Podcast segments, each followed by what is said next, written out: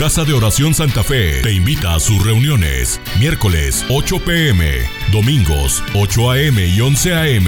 Estamos ubicados. Plaza Santa Fe, Boulevard República de Honduras 104, Interior 9, Hacienda Santa Fe, Tlajomulco de Zúñiga, Jalisco. Casa de Oración Santa Fe, un lugar para adorar. Nos lleva esto, ¿verdad? Vamos orando. Padre, queremos darte gracias. Gracias por esta bonita mañana que nos das. Anhelamos, Señor, ser llenos de tu presencia. Habla, Señor, a nuestros corazones. Verdaderamente queremos cambiar, queremos eh, estar atentos a tu voz. Usa cada palabra que escuchemos, que cada palabra que, que se hable aquí, Señor, que sea una palabra poderosa, que cambia, que transforma nuestro corazón, nuestra forma de ver las cosas y de pensar las cosas, Señor. Padre, queremos darte gracias por toda la gente que eh, está aquí y todos los que, algunos o muchos que no pueden venir por sus trabajos, cuando lo escuchen en la retransmisión, la clase, Señor, los que ahorita están en casa, vamos a pasarlo directamente, Señor, vía internet, Señor, que la gente, eh, los que quieran conectarse, Dios, esto esta va a ser una bendición para Casa de Oración Santa Fe. Esa es la, la primer meta, Señor, que Casa de Oración Santa Fe sea eh, bendecida, Señor, sea madura en, como iglesia eh, en tu palabra, Señor. Te damos gracias en el nombre de Cristo Jesús, nuestro Señor. Amén. Bueno, mis queridos amigos y hermanos, acuérdense que el tema que vemos es que el que no sirve, no sirve. Ese es parte de nuestro eslogan en estos sábados. El que no sirve, pues no sirve, ¿verdad? Ahora, debemos entender como, estamos hablando como servidores, que Cristo es el Señor de la iglesia. Y cuando nosotros centramos nuestro pensamiento en eso, podemos entender que la preocupación eh, primaria es nuestra, pero el resultado, ¿sí? Es lo que Dios va a hacer en la iglesia. La iglesia es del Señor, ¿verdad? La iglesia es del Señor, somos del Señor y como tal, Él tiene siervos, servidores, que fuimos redimidos, o sea, tú y yo, y que ahora escuchamos la voz de Dios para obedecerle y vivimos para servirle. Cuando una vez que el Señor toca nuestras vidas, toma nuestras vidas, mis hermanos, nos, hacemos siervos de Dios. ¿Sí? No nos hacemos el gran siervo, la gran sierva de Dios, como aquellos títulos remombantes, ¿verdad? De, los hombres, mujeres que, que Dios usa, o otros que dicen que Dios los usa. Pero una vez que nos convertimos, redimidos por la sangre de Jesús, somos siervos, servidores. Y déjame decirte algo, no podemos estar eh, pasivos en lo que Dios quiere hacer. No podemos estar pasivos, mis hermanos. Tienes que hacer la labor a la cual fuiste llamado, un servidor, un siervo, porque oyes la voz, obedeces la voz y ahora vivimos para servirle. Fíjense bien, ahora vivimos para servirle. No es cambiar de banca, ¿verdad? Cambiamos de estilo de vida. Ahora somos servidores. Ahora tienes que hacer una labor, tienes que moverte. Hay, algunos que pueden decir, es que yo no sé hacer nada, es que no sé qué hacer, es que, ay no, es que a mí las palabras no se me dan, es que, ay no, y es que soy bien tímido, ay no, es que yo soy, no sé, no sé nada, solo sé que no sé nada, Pero Dios va a capacitarnos. Dios nos capacita, esa es, la, esa es la, la, función que de lo vil o de lo inútil Dios hace algo bueno, ¿verdad? ¿Para qué? Para que nadie se gloríe y que ninguno de nosotros pueda decir, no, yo la verdad, yo, creo, yo sé que el Señor está bien a gusto conmigo. No, yo ya sabía el Señor que yo me la sé de todas. Claro que no, no, porque en cuanto entramos al redil, ¿sí? Somos siervos y nos convertimos en trabajadores del reino de Dios. Ahora, ese servicio, mis hermanos, toma lugar tanto en el mundo como en la iglesia. Tenemos dos vertientes en las cuales trabajamos como cristianos, como siervos, para el mundo y para la iglesia. Dos vertientes totalmente diferentes, ¿verdad? Entonces, pero tenemos la responsabilidad de servir y el honor de edificar la iglesia. Fíjense, el honor de edificar la iglesia. Trabajar, vamos a hablar en este punto no del evangelismo, sino vamos a hablar del trabajo en la iglesia. Porque hablar del evangelismo, pues es todavía un tema, todavía este, otro tema más bien, que abarca muchas vertientes, ¿verdad? Entonces, siempre me viene a la mente que, que eh, estaba viendo, monitoreando ahí unos programas cristianos, las noticias cristianas, y, había un hombre que, que, traía una mochila, él armó una mochila y luego eh, le puso un, versículo, era como una caja, y le puso versículos por todos lados, así, de una manera que se vieran, pues, muy bien. Y, pero traía una bocina aquí hacia, hacia el frente. Y, y le puso otra bocina, pero de esas de así de, de esas de cornetita, las de Ratson, unas, y, otra bocina hacia atrás.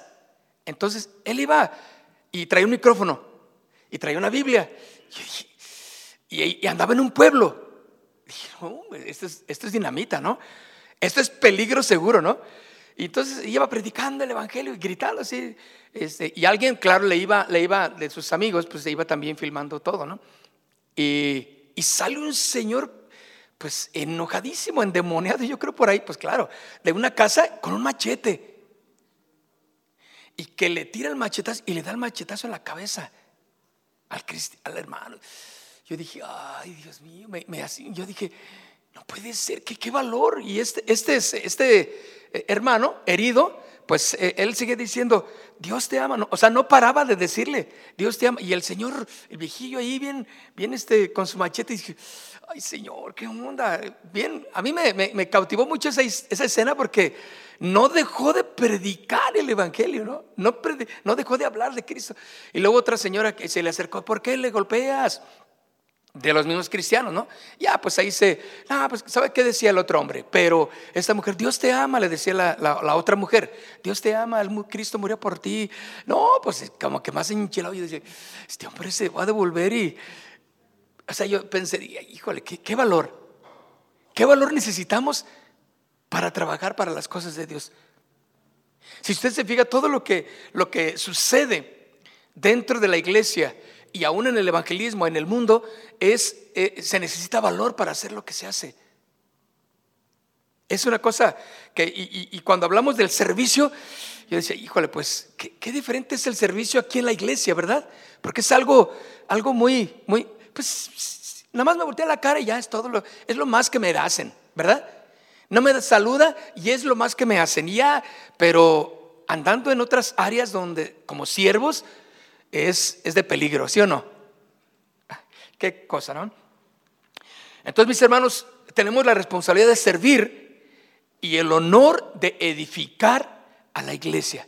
¿Para qué? Para que la iglesia crezca, para que se convierta en una iglesia madura. Entonces, por medio de esto, mis hermanos, somos llamados a servir y meditemos en este llamado.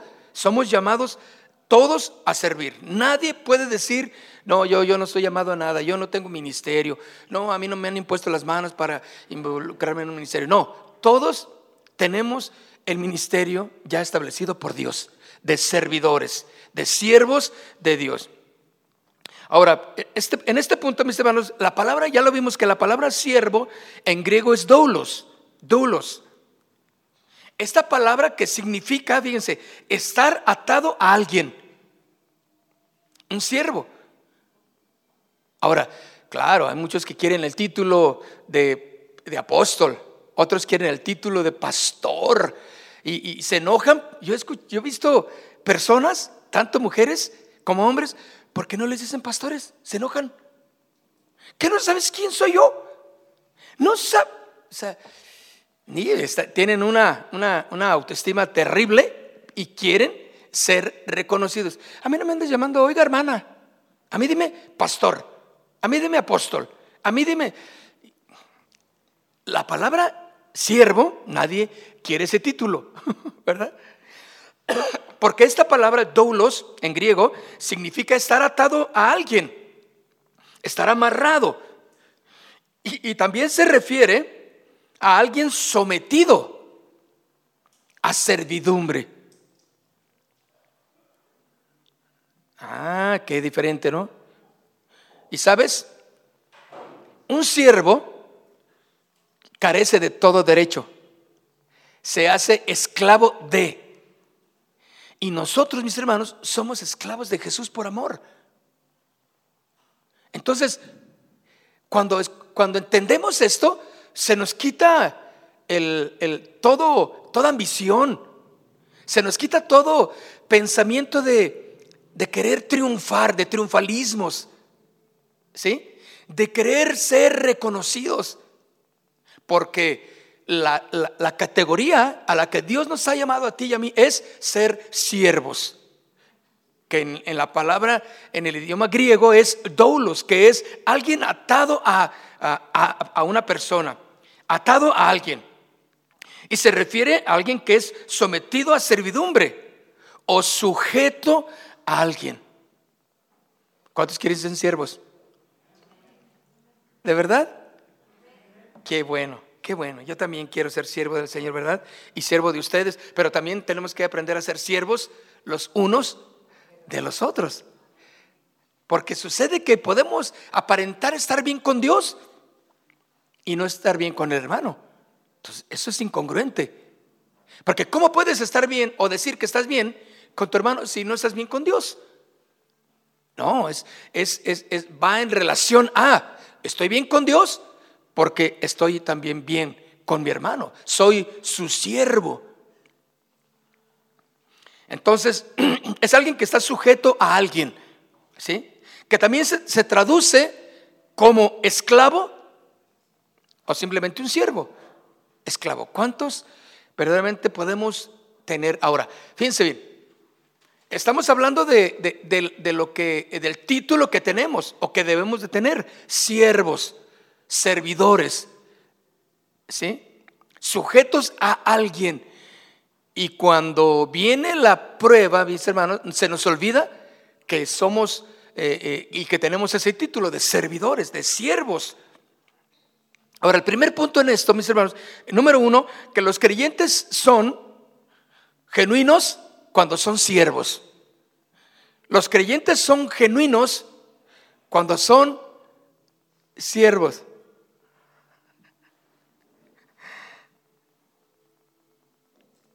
Cuando los creyentes son genuinos, porque, fíjense, eh, quiero que entendamos y analicemos personalmente cada palabra que, que, que compartimos, porque tiene su razón, por lo cual lo hablamos. Entonces, los creyentes, ¿sí? Genuinos, ¿sí? Deben de ser siervos. Si no eres un creyente genuino, entonces no tienes la condición para ser siervo. Por lo tanto, tus actitudes van a denotar tu testimonio, tu comportamiento va a denotar si eres siervo o no eres. Por lo tanto, Aquel que no es un siervo, entonces no es un creyente genuino. Y eso, mis hermanos, nos habla de, de, la educación cristiana, de la condición cristiana que cada uno tiene. Porque no es llegar a la iglesia o ser parte de algo, de algo y sírvanme y atiéndanme y ya llegué y no, él ese no es un siervo. Por lo tanto, le falta ser genuino en su convicción de cristiano. ¿De acuerdo? Entonces, todo creyente es un siervo de la justicia. ¿Por qué? Porque fue librado del pecado a través de la obra de Cristo. ¿Sí? Todo creyente es un siervo de la justicia, porque fue librado del pecado a través de la obra de Cristo.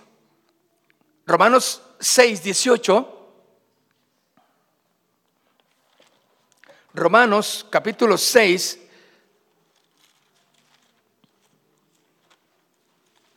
¿Quién trae la Biblia más rápida del oeste?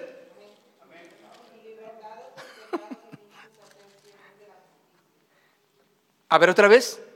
Libertados del pecado. A través. Ok. Viniste a ser siervos, servidores de la justicia. Bien. Entonces podemos decir, ya no vivo yo, mas Cristo vive en mí. Quiere decir que yo, para Cristo, yo ya no tengo derechos. ¿Están de acuerdo?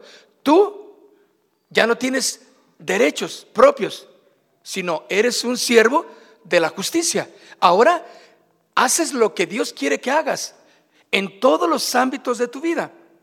Por eso Pablo y cada uno de nosotros podemos y debemos de decir, ya no vivo yo.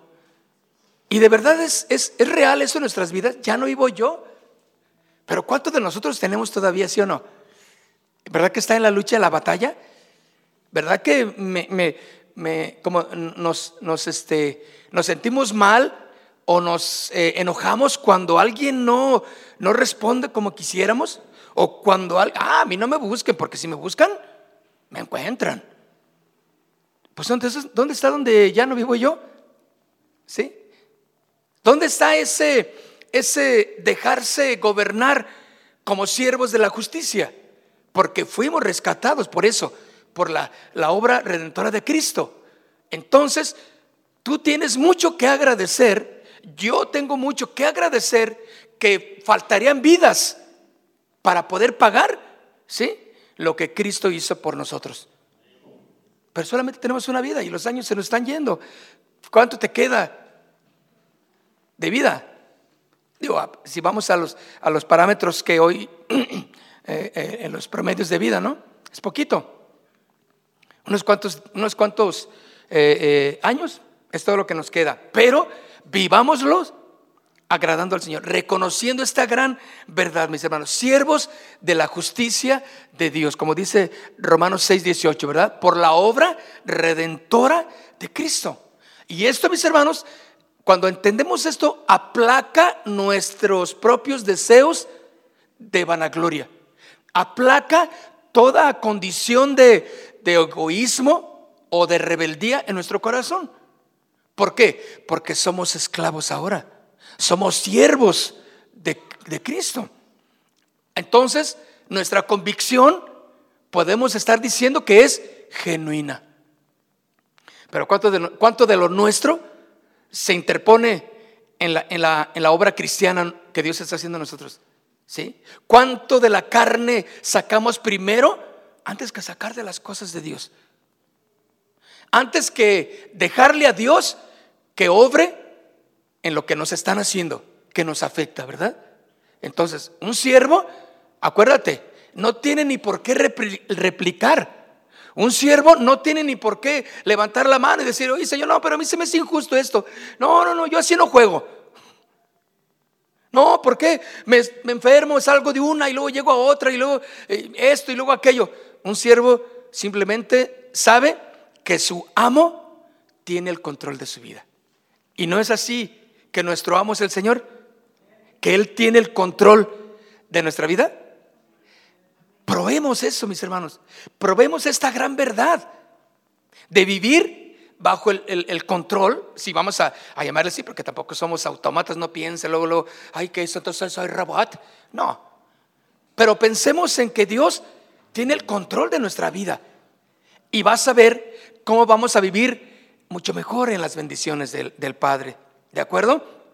Gálatas capítulo 2, en el verso 20. Gálatas capítulo 2, verso 20 dice, con Cristo estoy juntamente crucificado. Ya no, ¿ya no qué? Fíjense las palabras, ya no vivo yo, mas Cristo vive. ¿Sí vive en ti? ¿Y, ¿Y por qué te preocupas como te preocupas? ¿Por qué tienes esas enfermedades? Por todo el estrés, todo el pendiente, todo esto. ¿Y, y, y por qué? ¿Por qué te descuidas en tu vida física igualmente. Si Cristo vive en ti, está todo en control. ¿Sí o no?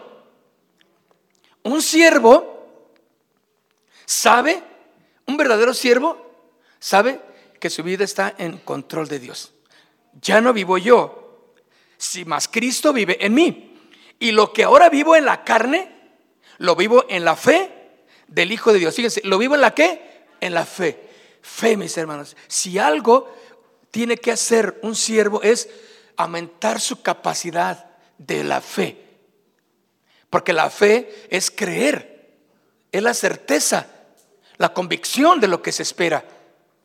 Entonces, tienes que aprender a tener la fe de tal manera, mis hermanos, ¿sí? que lo que ahora vives en la carne lo vives en la fe. O sea, todo lo que te está pasando y va a sucederte está bajo el control de nuestro Padre.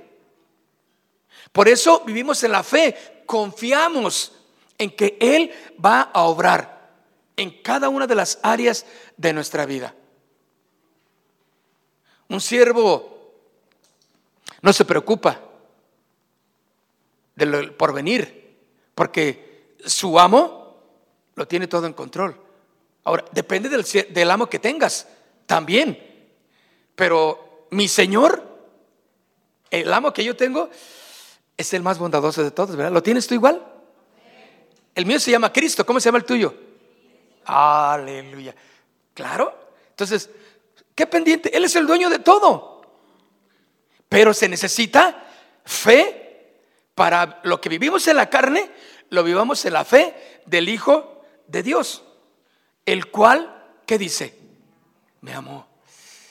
Cuando alguien, cuando Dios te ama, mis hermanos, no estamos hablando de Juan 3:16, ¿eh? ese ya quedó, ya está, ¿de acuerdo? Pero Él te ama de tal manera que no te falta nada con Él. ¿Me entiendes? Para que no te presiones, para que no te, eh, te precipites en decisiones, para que no pienses que, que pues, ¿qué hago aquí en la iglesia? Y, que yo no tengo nada, ay, no tengo ningún don, no tengo ninguna capacidad. No, no, claro que la tienes. Dios quiere usarte. Tienes muchas cosas buenas en las cuales tú puedes ser de una bendición. Para el mundo, hablando del evangelismo, hablando de compartir la palabra a, las, a los demás, pero en la iglesia también para que seas una bendición, un receptor de lo que Dios quiere darle a los demás. Y te quiere usar a ti. Por eso dice, el cual me amó. Oh, qué amor, cuánto amor. En el camino a la cruz. ¿Sí o no? Cada paso, cada eh, insulto, cada golpe, estaba pensando en ti. Porque dice aquí claramente, el cual me amó y se entregó a sí mismo por mí. ¿Lo puedes leer? Yo lo leo y dice para mí. ¿Qué dice la Biblia ahí contigo? Ay, dice igual, a sí mismo por mí. O sea que es personal. Él lo hizo por mí. Tú lo lees y Él lo hizo por mí. Me amó. Y eso, mis hermanos, es la garantía de que nuestro servicio allá afuera como cristianos y aquí adentro como servidores es de calidad y será de calidad. todo, todo, todo eh, orgullo, toda vanagloria del hombre va a quedar a un lado, porque ahora somos siervos del Señor.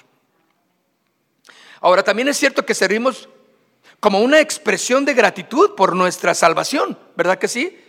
Y servimos para imitar a nuestro Salvador Jesús que vino a servir. Estamos en gratitud eterna por lo que Jesús hizo. Entonces nos salvó, nadie pudo hacer lo que Jesús hizo para salvarte. Eso nos damos cuenta de eso y ahora, mis hermanos, entonces la expresión de nuestro servicio es exactamente por la gratitud que tenemos de lo que él hizo.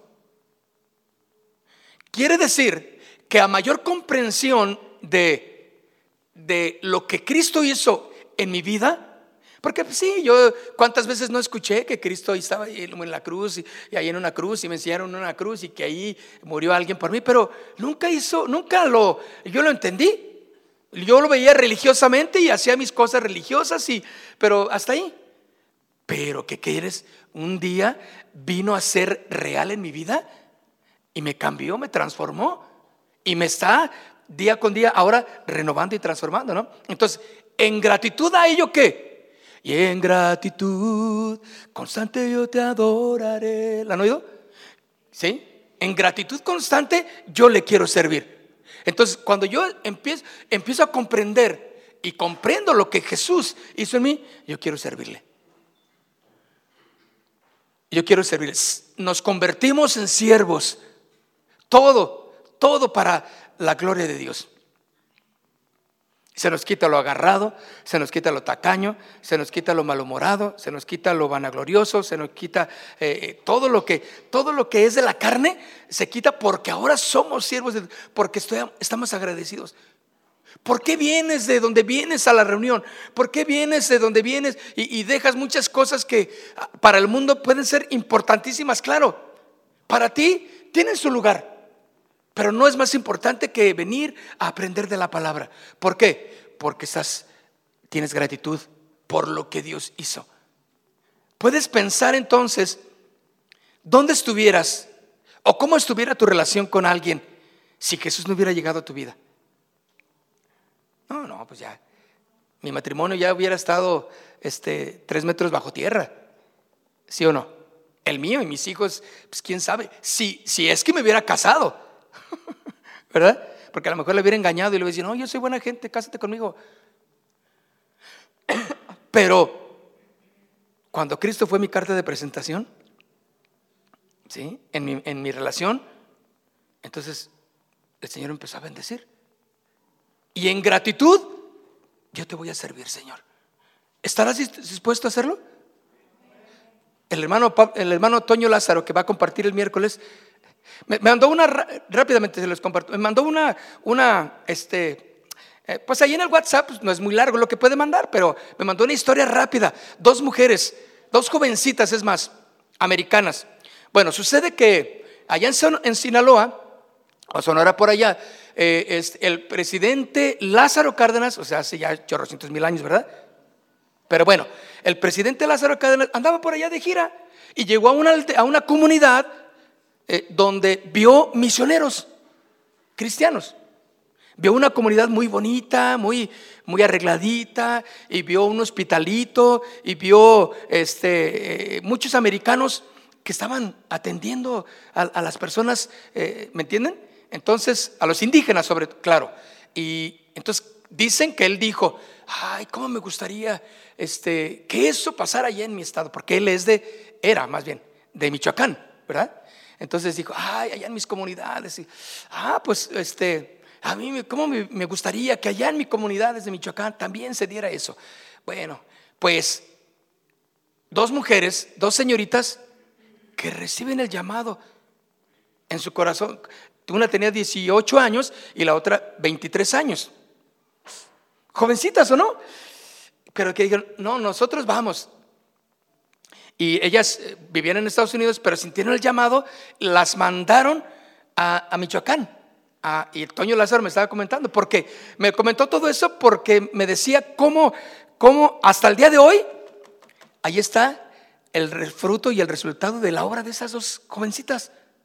Porque dicen que, bueno, eh, a grandes rasgos, que ellas empezaron a llegar ahí a las comunidades purépechas a predicar el Evangelio y, les, entonces hicieron una comunidad, les enseñaron a hablar este, en, griego, les daban clases de griego ahí a los, a los indígenas, ¿no? Entonces en ellas, en esos jovencitos, había un, joven, un niñito de nueve años, ¿sí?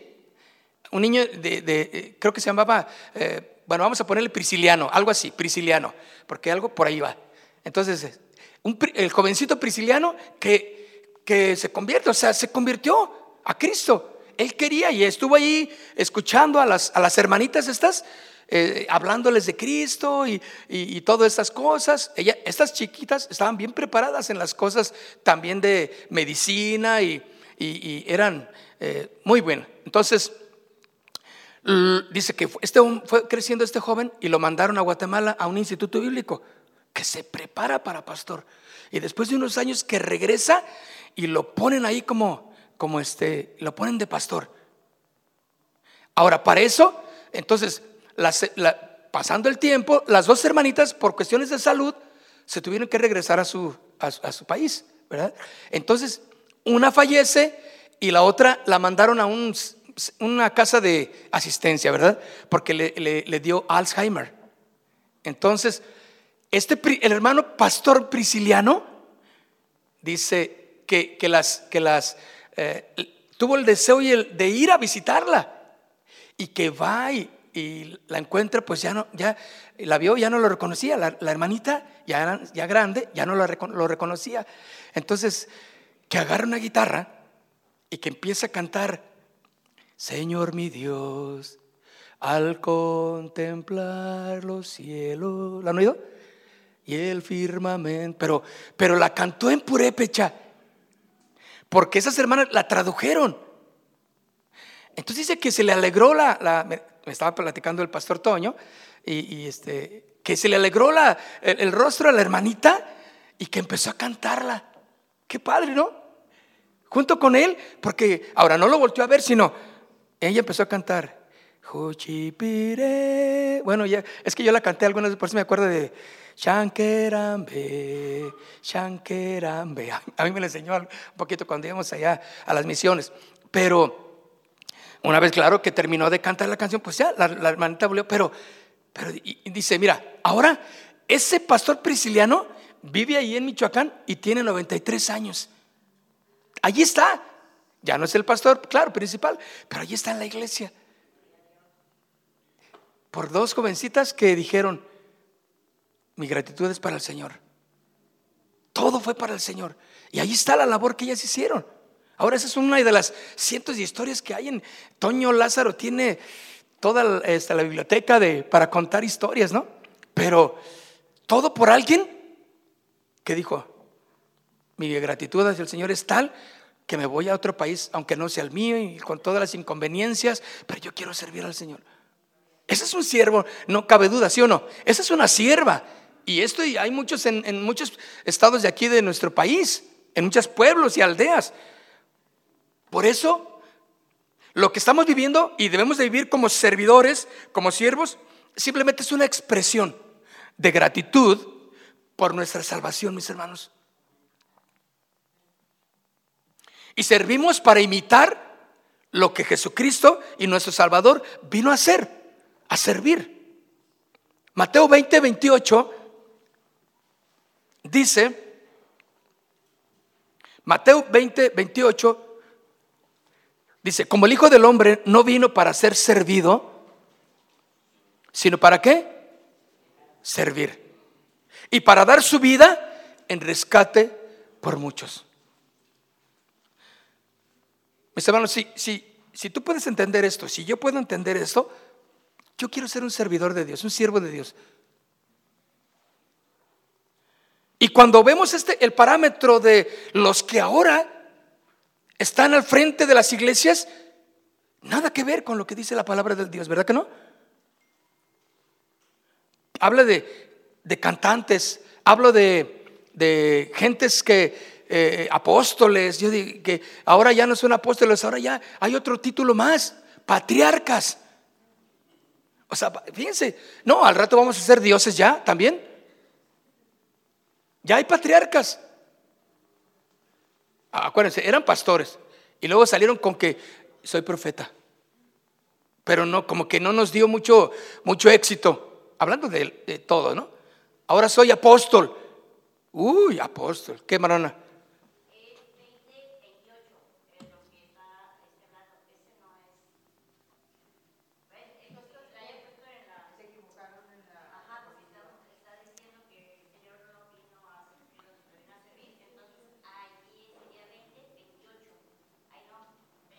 Ese no es.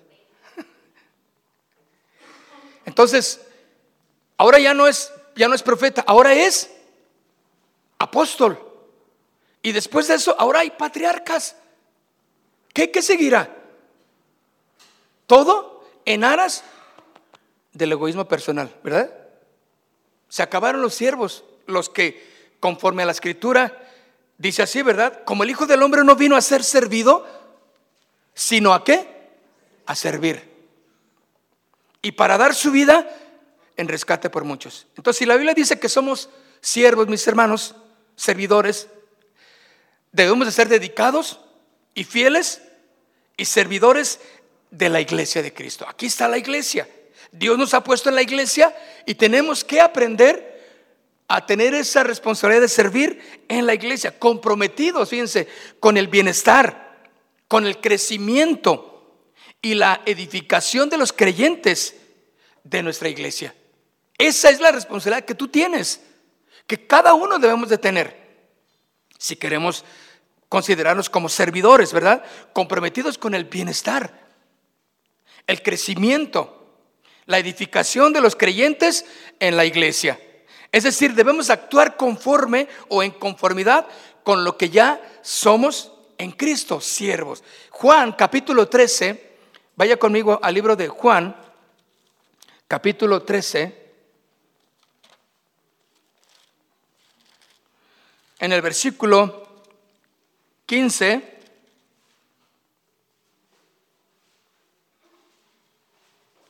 Dice, porque ejemplo os he dado. Juan capítulo 13, versículo 15 al 17. Porque ejemplo os he dado, para que como yo os he hecho, vosotros también hagáis. Fíjense bien, ejemplo. Y esto, mis hermanos, no es simplemente una lectura bíblica y, qué bonito dice, no, es para reconsiderar lo que tú haces, lo que yo hago. O sea, ¿soy ejemplo verdaderamente? Mi forma de hablar, mi forma de conducirme, ¿es de ejemplo?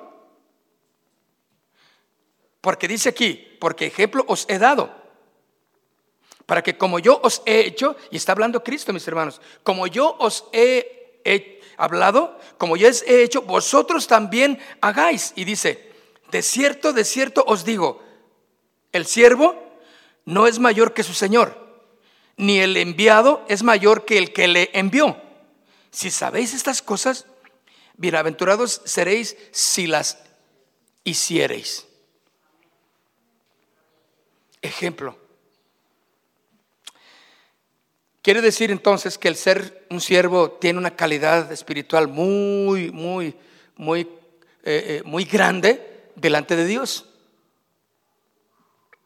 Nuestro andar entonces en la iglesia debe demostrar entonces expresiones prácticas y visibles de nuestra condición de siervos.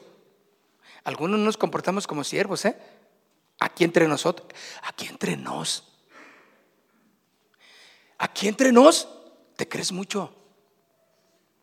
Pero no digas, ay, qué bueno que vino fulana para que le toque ahí. No, o sea, no, no, no, no, e, eres tú. ¿Me entiendes? O sea, soy yo. No, es que sí soy yo, es que, es que mi carácter, no, ¿cuál? Pues no quedamos en que un siervo ya está atado a uno mayor que él, que somos siervos de alguien superior y de los unos de los otros también. Entonces, ¿Por qué estamos todavía con que lastimeros o lastimosos en cuanto a me hicieron? Es que me dijeron. Es que, y porque en, base a eso, pues es nuestro, comportamiento, ¿sí o no? Ah, yo no le hablo a fulanita, no, yo no le quiero hablar, ah, yo no le quiero saludar a él, ah, yo no quiero este, ay, no, es que ay, me, la gente me, me, me, pone así la cabeza tanta gente. En el cielo no sé qué vas a hacer. Bueno, si, si vas a ir al cielo, no sé. Porque también el infierno está más lleno. Entonces, ¿a dónde te vas a ir? No hay purgatorio. Entonces, no hay limbo total, ¿verdad? No, no, no, no, no, mis hermanos. Por eso lo que estoy diciendo es que nuestro andar en la iglesia o con la iglesia debe demostrar expresiones prácticas y visibles de, nuestra condición de siervos. Un siervo jamás espera premios de nadie ni reconocimientos, ni recompensas de nadie. O sea, porque esa no es la condición de un siervo. Porque si tú esperas a que te reconozcan, a que te vean, y si lo haces para que te vean o para que ya estás mal. No es una condición de siervo que tienes. Considera entonces tu camino. Somos servidores Y eso no va a cambiar, mis hermanos. Si no servimos a Dios y a la iglesia, pues serviremos a alguien más, a nuestra propia carne. Hay una canción que yo escuchaba hace muchos años de un rockero llamado Bob Dylan, y este, que se llama ¿A quién sirves? ¿A quién sirves? Y, bueno, entonces, y, dije, a ver, en esos días me di la tarea de ver la letra de, ese, de esa canción. Y este, y habla de exactamente, bueno, del punto, no es bíblico lo que él dice, pero me refiero a que, o sea, no es de la Biblia, pero es un buen pensamiento. ¿A quién sirves? Y está hablando no importa la calidad de vida, no importa si tomas whisky, dice, no importa si tomas leche, no importa si eres un trabajador, no importa si eres el ejecutivo, no importa, alguien tienes que servir. Y luego dice, el coro dice, si sirves al diablo o sirves a Dios, pero a alguien tienes que servir, es el coro, ¿no? Y yo eh, dije, y es exactamente lo que yo estaba estudiando, y exacto, si no servimos a Dios y no servimos en la iglesia, pues a alguien más vamos a servir. Siempre seremos siervos de alguien o de algo. Pero tú decides y yo decido que lo mejor es servir a Dios. ¿Sí o no? Incluso podemos servir a nosotros mismos, hacer las cosas para yo sentirme bien, realizado, realizada. Por eso, mis hermanos, antes de servir en la iglesia, se debe tener siempre presente que el creyente ya no es, ya es un siervo para la honra de Dios y edificación de la iglesia. Efesios 4, versículo 2, 12. Efesios 4, versículo 12. Dice, ¿a fin de qué? Perfeccionar a los santos para la obra del ministerio para la qué? Edificación. Fíjense bien las, palabras. Perfeccionar, ministerio, edificación. Todo lo que tú estás haciendo o vas a hacer en las cosas de Dios como siervo debe de llevar este fin. Efesios 4:12, a fin de perfeccionar a los santos. Ahora, fíjate bien, lo que tú haces ¿Está perfeccionando a los santos? ¿O eres piedra de tropiezo? Claro, si yo no perfecciono, o sea, si lo que yo hago, o sea, seamos más, más este, realistas en las cosas. O sea, si yo, lo que yo hago está edificando, ¿eh? Lo que yo platico está edificando, está ministrando a los demás, está perfeccionando o está echando a perder, o está tumbando los ladrillos que se han construido. Porque tú o yo podemos ser piedra de tropiezo, ¿verdad que sí? La responsabilidad, mis hermanos, de servir y edificar la iglesia lleva a este fin, de perfeccionar a los santos. Pues, si no, ¿a quién más? Pues a la gente, ¿no? A los que vienen a la iglesia, santos a los redimidos, los que han sido lavados por la sangre de Jesús. Esos son a los que tú y yo somos llamados a perfeccionar a los santos para la obra, para trabajar. Todo lo que tú hagas como siervo de Dios, como servidor, debe de llevar exactamente la perfección en la persona, ¿sí? Para la obra, para que trabaje, para que tenga deseos. Porque si te ven a ti con una cara de, de pocos amigos, te ven desanimado y te ven que un día andas por las nubes y otro día andas por la tierra, que no quieres saber nada, o con un mal testimonio, tú no estás perfeccionando a los santos para la obra del ministerio. ¿Cuántas veces no has escuchado? ¿A poco? No, si ese es ser cristiano, no, yo estoy mejor así. ¿A poco esa mujer es cristiana, la vecina? Pues sí, va a casa de oración Santa Fe. Ay, oiga, pues qué gente tienen allá adentro. ¿Por qué? Entonces ya te cuentan el testirrollo de la hermanita esa. Y, es terrible. unas palabras, cuando se enoja, grita y ella adentro de su casa, grita y no le importa que oigan, que no oiga. Ah, está edificando a la gente. No estás perfeccionando, ¿sí? A los santos para la obra del ministerio. Y cuando te ven aquí en la iglesia, ¿cómo? ¿A poco este es el que? ¿Este es? ¿Va a la iglesia así? Ah, mira. Ahora, lo que tú haces verdaderamente perfecciona a los santos? Tú, tú, tú, yo, lo que yo hago. Para la obra del ministerio, para la edificación del cuerpo de Cristo. Vean ustedes entonces la gran responsabilidad que cada uno tenemos. Queremos servir, que bueno, sí, y vamos, y, no lo estoy desanimando, ni yo me desanimo, ni, ni nada. Yo digo, yo quiero cambiar muchas cosas en mí, porque quiero perfeccionar con mi vida, con mi testimonio, a los de la iglesia. En que en todo lo que yo hago, ser un ejemplo en fe, ¿por qué no? Ya leímos al principio, ¿no? Ser un ejemplo en la fe, en la confianza, en la seguridad. Hermanos, miren, ahorita no tenemos o no tengo, pero yo sé que Dios nos va a bendecir. Que nuestras pláticas sean de edificación. Entonces, aquel que te oye dice, este hermanito, qué padre. Ay, me encanta escucharlo porque, mira, yo vengo toda desanimada y vengo toda y desguangada, que ya no quiero saber nada y cuando lo escucho y la escucho, ay, me, me anima, me anima yo, yo quiero seguir. Yo tengo un amigo, tengo un amigo que siempre, siempre que lo oía, dice, ay, yo quiero hablar como ese cuate, porque no tiene nada de envidia en su corazón y, y no tiene nada de coraje contra nadie. Y yo aquí era como un, aquí un almacén de odio en mi vida, de coraje contra alguien, contra muchos. Y cuando yo lo escuchaba, ah, él decía, no te preocupes, no hay problema, o sea, todo, todo está bien, mira, Dios, Dios, déjaselo, déjalo al, Señor. Y yo decía dentro de mí, sí, verdad, déjaselo, qué fácil es. Yo lo pensaba. No me quería, no me quería ver ridículo diciéndolo, pero tú también lo has pensado, ¿verdad? ¿Eres como yo? Ah, sí, pues qué fácil es. Sí, pues déjaselo, es verdad. Sí, pues no te está pasando lo que a mí. Pero, y cuando escuchas a alguien que dice, no, no te preocupes, mira, Dios, Dios va a. Mira, yo le dejé estas cosas en manos al Señor y Él lo va a... me edifica. Y te, te has puesto a ver a alguien que habla y dices, ah, yo quisiera hablar como Él. Yo quisiera hablar como ella, yo quisiera comportarme como ella les, ha pasado, pero también todo lo contrario, ¿verdad? Ay, dice, no, no, no, yo no quiero ni acercarme a fulano, ni a fulana, porque ese nomás trae bien, lo platico con ella y me deja todo desanimado, ya no sé ni qué es, si soy, si soy cristiano o no.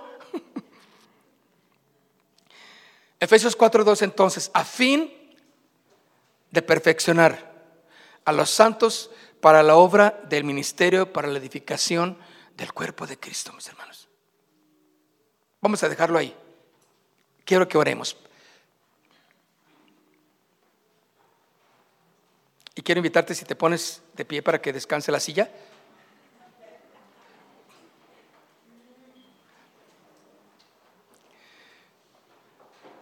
Vamos a orar. Señor, queremos darte gracias. Gracias, Señor. Porque verdaderamente si tú nos enseñas a ser servidores genuinos, es porque somos creyentes genuinos también. Aquí está nuestra vida, Señor. No queremos ni siquiera pensar en que, en que nosotros queremos algo de la gloria que te pertenece.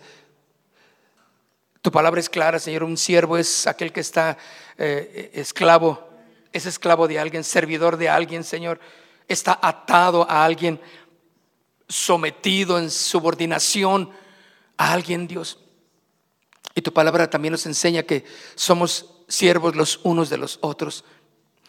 Aquí estamos, Señor, en esta mañana. Gracias por cada persona que ha venido, cada hermano, cada persona mayor, adulta, Señor. Gracias, bendícelos, eh, llévalos con bien a su casa, Dios. Y te pedimos que los que nos están viendo también por el internet, los que van a escuchar la clase, Dios, en posteriores días, bendice, Dios, cada que puedan escuchar tu palabra, Señor que hagas verdaderos siervos dispuestos a honrarte ah, con todo su corazón, Dios. Que podamos entender que lo que vamos a hacer como servidores va a ser por gratitud, porque tú nos has rescatado, Señor.